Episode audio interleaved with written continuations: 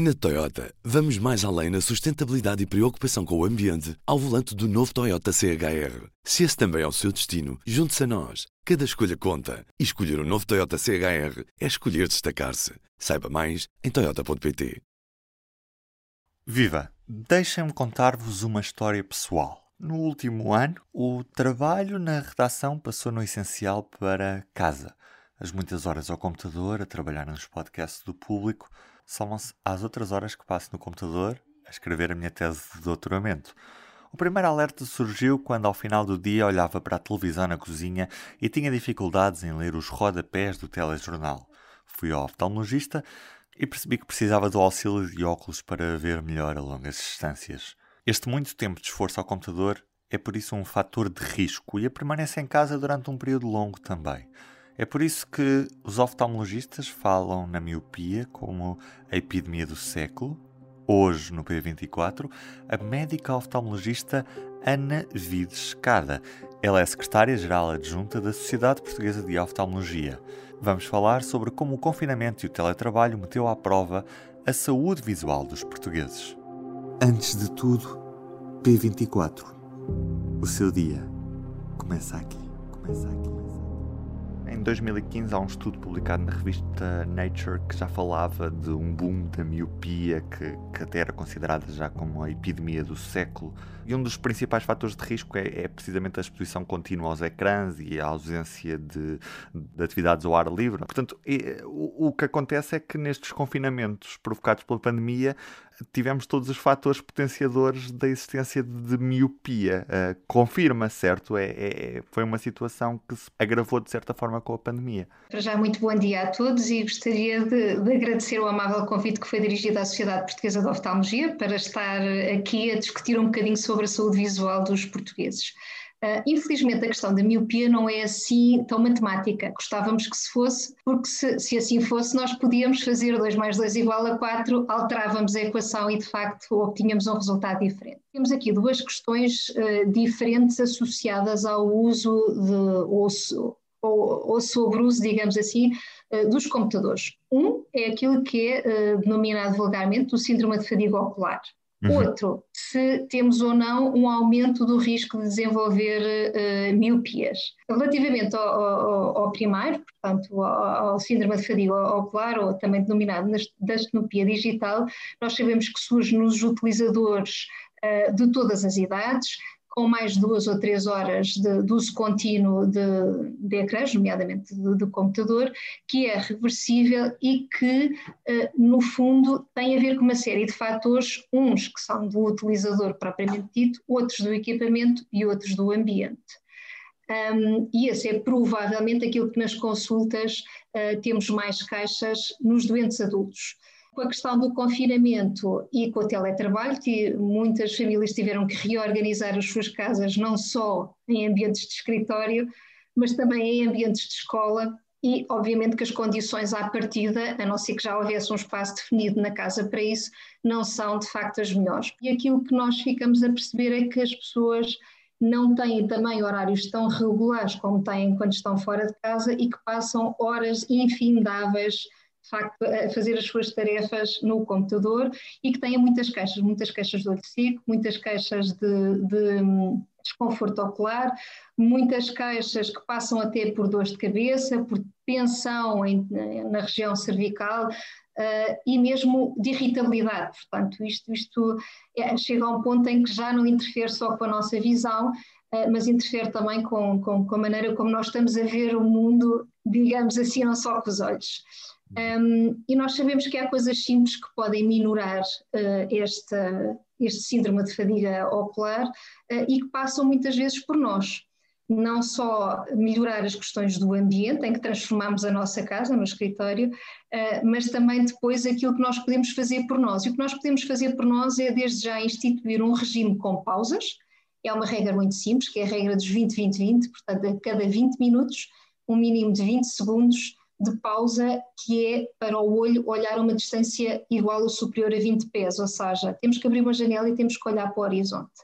Isto uns segundos por dia, a cada 20 minutos, uh, acaba por ser muito compensador porque chegamos ao final do dia e não corremos a maratona, se calhar corremos só os 10 mil metros, cansados também, mas acaba por ser muito mais uh, um, simpático. E a, a, outra medida que também passa por nós utilizadores é de facto termos em conta aquilo que é a nossa saúde visual. E a nossa saúde visual passa pelo primeiro ponto por irmos a consultas de rotina com o médico oftalmologista mesmo que não tenhamos queixas. As consultas de rotina são isso mesmo, são para tentar antecipar os problemas que aí vêm.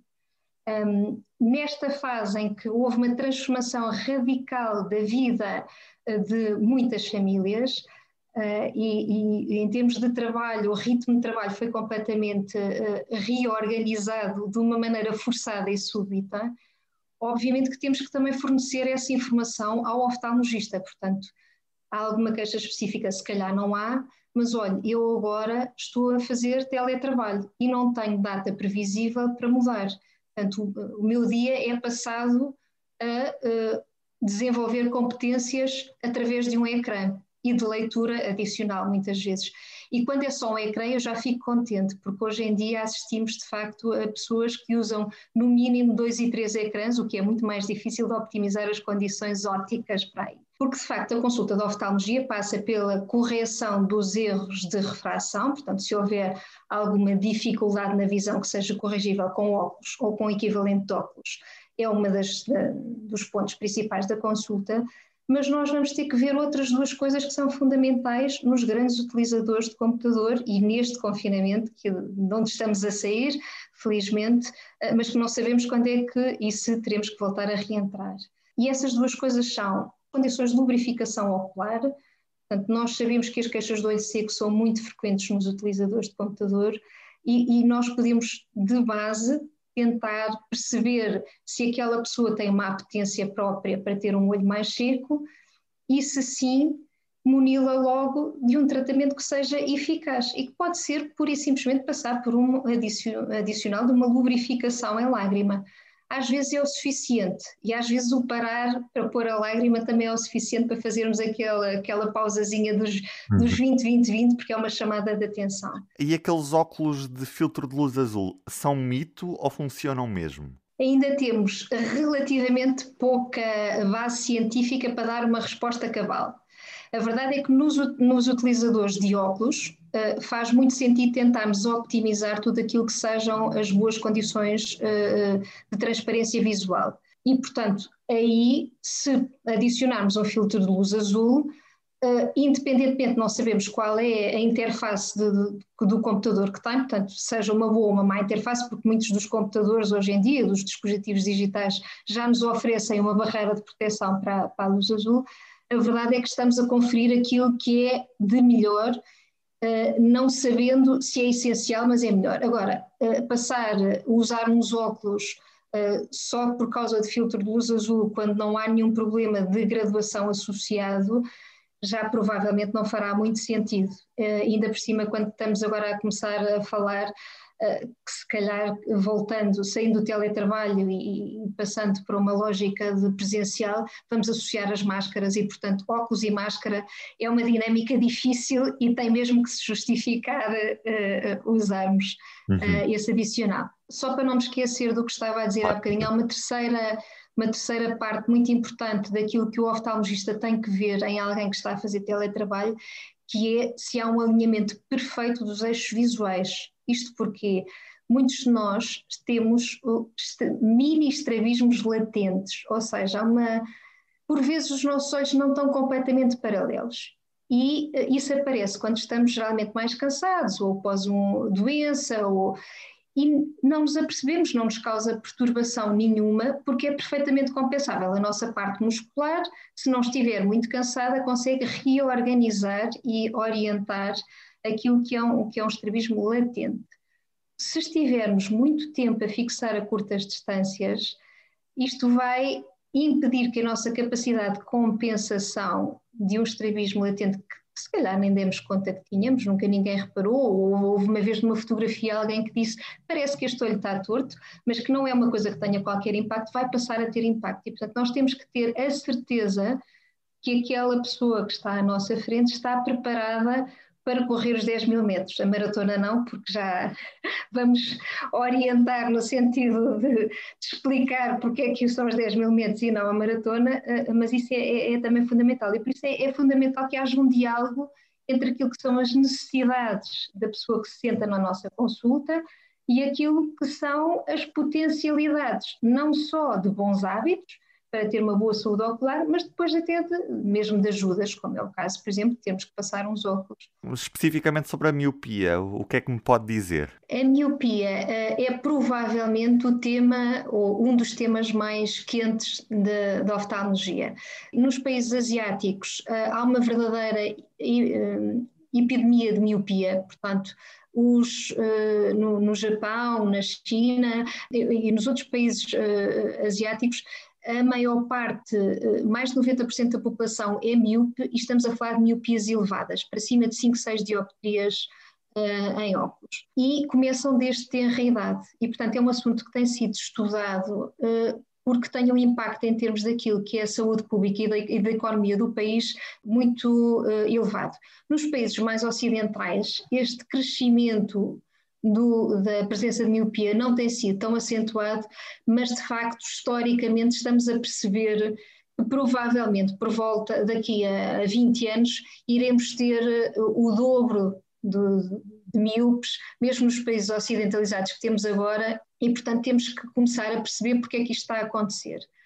Mais do que ser um problema na população adulta, porque uh, pelo menos a partir dos 40 anos ter uma pequena miopia de um e meio é uma coisa francamente positiva porque nos ajuda a ver muito bem para perto e a termos menor dependência do, dos óculos, portanto no adulto pode ser uma mais-valia a partir de determinada idade. Aquilo que nós sabemos é que quando temos miopias a, a iniciar em idades precoces, e idades precoces é tudo aquilo que seja abaixo dos 10, 12 anos de idade, a probabilidade de nós temos de ter uma, uma graduação muito alta é muito elevada.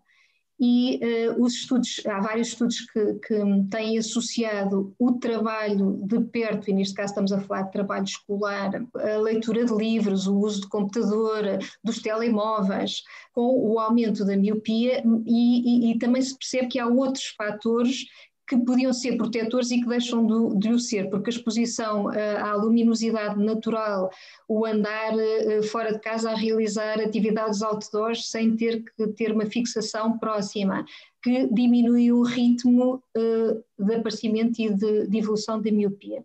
E, portanto, aquilo que os estudos demonstraram agora, após este confinamento, é que no, nas crianças pequenas do primeiro ciclo, há uma apetência muito eh, grande para haver um, um aparecimento mais precoce da miopia, portanto, aquilo que nós sabemos é que elas vão ser muito mais míopes, porque é muito difícil parar o crescimento da, da miopia. Isto foi, foi estudado já em vários países e, e, os resultados depois do confinamento que houve na China, que foi de janeiro a maio de 2020, são surpreendentes, porque realmente os miúdos dos 6, 7 e 8 anos tiveram uma.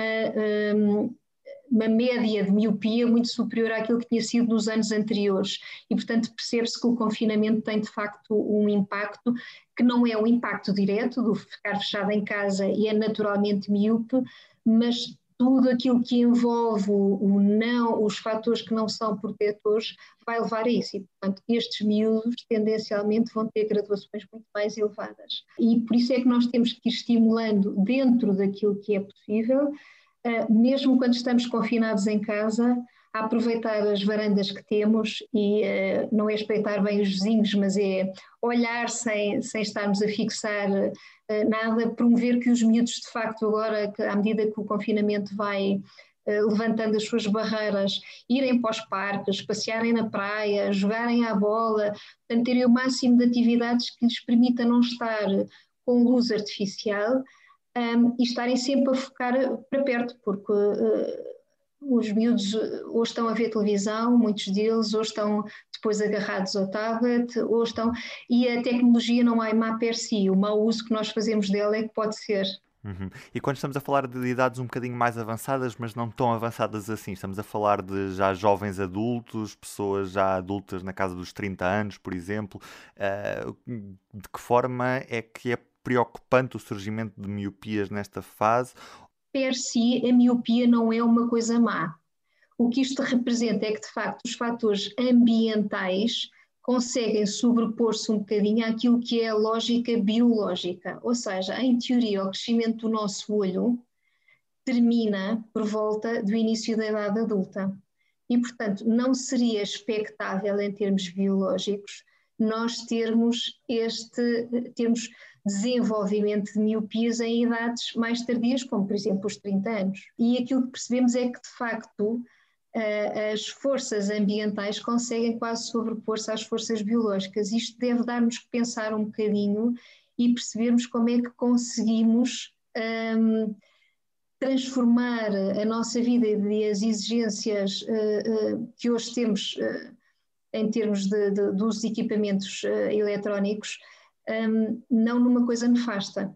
E como eu disse há bocadinho, uma miopia pequena não é mau, mas temos que perceber o que é que é uma miopia pequena e qual é o ritmo de progressão. Portanto, se aquilo que nós estamos a fazer no nosso dia a dia pode de facto ser tão impactante eh, como se tivéssemos voltássemos a uma adolescência tardia. Portanto, e aí estamos de certeza a fazer alguma coisa que é má é reversível para, de certa forma, a miopia ou, ou não, é, não há correção possível para além do, dos óculos? Há miopias que, inclusivamente, são induzidas uh, por alguma medicação e há, há miopias também que são induzidas pelo esforço acomodativo, ou seja, o esforço de focagem.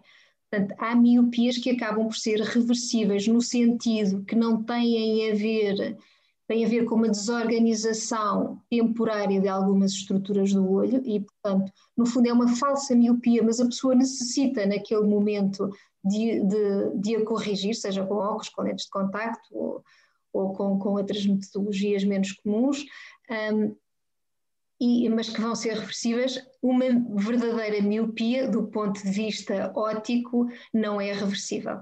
Portanto, existem estratégias depois que passam também por cirurgia, mas que se, se impõem uh, dependendo daquilo que é o impacto que têm na qualidade de vida da, da, própria pessoa, uh, se está ou não estável a alteração de graduação, porque uma alteração de graduação que está em contínuo uh, não deve ser submetida essa pessoa a uma cirurgia, porque obviamente está a operar eh, uma, um valor que tem hoje, mas que daqui a meio ano uh, vai ser diferente e, portanto, tem que haver uma estabilidade refrativa.